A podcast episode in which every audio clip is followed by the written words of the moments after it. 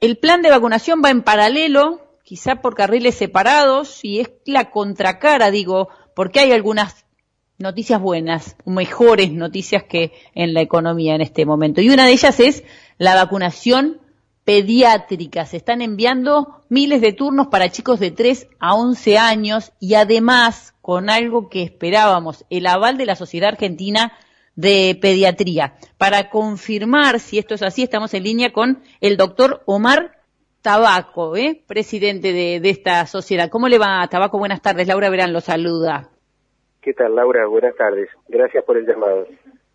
No, por favor, gracias a usted por el tiempo. Eh, doctor, cuéntenos en qué instancia estamos y, cómo es esto de que hay un aval desde una organización que, institución que para nosotros es clave, ¿eh? La, Sociedad Argentina de Pediatría. Eh, Laura, una, una breve reseña eh, temporal de los acontecimientos. Nosotros en la sociedad también nos enteramos el viernes, no teníamos antecedentes ni habíamos participado en ello de la habilitación, de la autorización por parte de AMAT eh, al Ministerio de empezar a vacunar entre 3 y 11 años. En todo momento eh, trabajamos con el Ministerio en muchos temas en conjunto, tanto COVID como no COVID, pero esto no nos tomó por sorpresa porque no lo habíamos hablado, tampoco nuestros representantes en la CONAIN, en la Comisión Nacional de Inmunización, y no se había tocado el tema. Por eso para nosotros fue también un anuncio. Y como tal, te imaginas que el mismo viernes a la noche, eh, colegas y los, la familia de nuestros pacientes nos empezaron a preguntar, che, ¿qué hacemos? Porque no hay evidencia, porque lo publicado es poco, un solo trabajo tres semanas antes en Lancet de fase 1 y 2 con Sinofar en este rango etario con buenos resultados, pero que nos parecía que debía haber algo más porque no era robusta esa evidencia para que la MAT, una entidad absolutamente prestigiosa, seria, de realmente absoluta confianza emitiera, digamos, esta, este permiso, esta autorización, de manera tal que salimos el sábado refrendando que queremos que los chicos se vacunen, explicitando las tres razones principales, que empecemos con los, como siempre, con los chicos con comorbilidades y que esperábamos reunirnos con el Ministerio para, para tener la información en la cual se basó la MAR, porque eso no estaba publicado. Y eso ocurrió el lunes en una reunión que estuvimos con el Ministerio de Salud y en el Ministerio y con las autoridades también del Ministerio de Educación. Donde, bueno, Doctor, y pasando en limpio, cuéntenos, en, esos informes que felizmente llegaron a, sus manos, eh, ¿qué, le agregaron? Digo, ¿qué, ¿qué tranquilidad les dejó de que esto es un avance positivo para los niños? Que hace dos meses que está trabajando en la MAT en la supervisión de un ensayo clínico en Emiratos Árabes con una buena cantidad de pacientes en un estudio que se llama Puente, que es como la fase 3 de la, de la aprobación de una vacuna y que aún no, no, habiendo sido terminado, por lo cual no se abren los datos eh, por una cuestión de confidencialidad, fueron lo suficientemente positivos los datos en cuanto a seguridad y en cuanto a eficacia que llevó a la ANMAT a autorizar la utilización de esta vacuna, como siempre es en, una pandemia, en situación de emergencia, lo cual nos dio la tranquilidad que la ANMAT está supervisando esos resultados.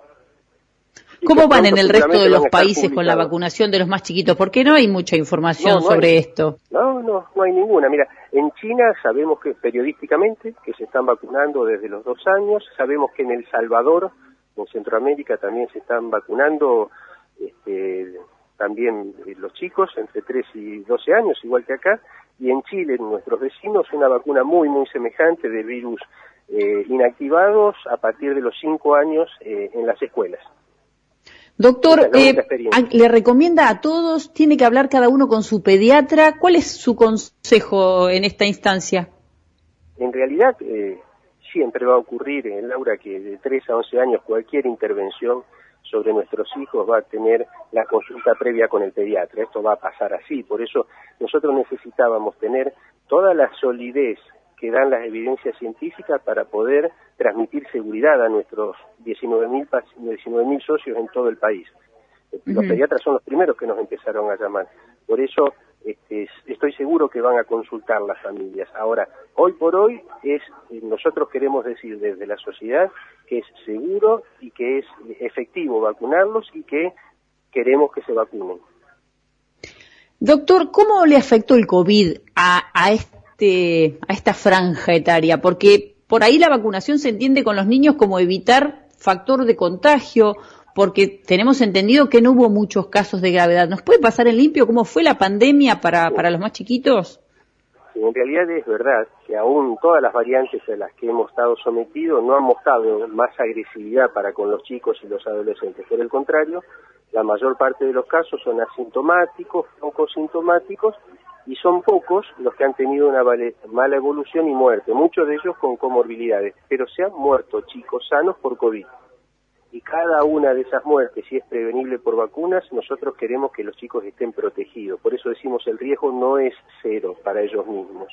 Por otro lado, lo que tú decías, la forma de proteger a toda la población, esta famosa inmunidad de rebaño, es que cuanto más individuos estén vacunados, independientemente de su edad, es mayor la protección para todos. Y otro punto importante, Laura, para darle más fortaleza a la presencialidad escolar y nosotros logramos que el protocolo, que el aula sea un lugar seguro, pero si todos quienes circulan por la escuela están vacunados, va a ser mucho más segura todavía. Doctor, eh, la última, ¿cómo se ubica en el calendario o respecto a las demás vacunas que los niños tienen habitualmente, ¿no? Y cronológicamente. Excelente pregunta, te la agradezco y me sirve para hablar de otro problema. Uno de los, nosotros eh, ya hablamos de epidemias ocultas en la pediatría, de cosas que los han, lo están enfermando más que el propio COVID. Una de ellas es los esquemas de vacunación incompletos para vacunas gratuitas y obligatorias que previenen enfermedades mucho más serias que el COVID. En eso tenemos un, problema serio. Por eso la estrategia que estamos apoyando es vacunar en las escuelas. Y por eso estaba el ministro de Educación el otro día en la reunión, porque esa es una buena estrategia para encontrar a los chicos en un, en un mismo ambiente, poder vacunarlos y revisar sus carnetes de vacunación, porque hoy sabemos que las vacunas para COVID se pueden colocar simultáneamente con cualquier otra vacuna de calendario, de manera tal que sería una excelente oportunidad para ponerlos al día. Qué buena información, doctor. Gracias. La vamos a multiplicar ¿eh? por mil porque se sabe poco de esto. ¿eh? Así que muchísimas gracias, muy amable por su tiempo. No es solamente vacuna sí o no, vacuna sí, y por todas las otras causas es muy importante que sigamos adelante. ¿eh?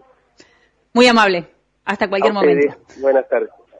Bueno, ha sido un gustazo compartir estos minutos. Vamos para adelante, vamos por la humanidad de los más grandes, de los más chiquitos, vamos por todos.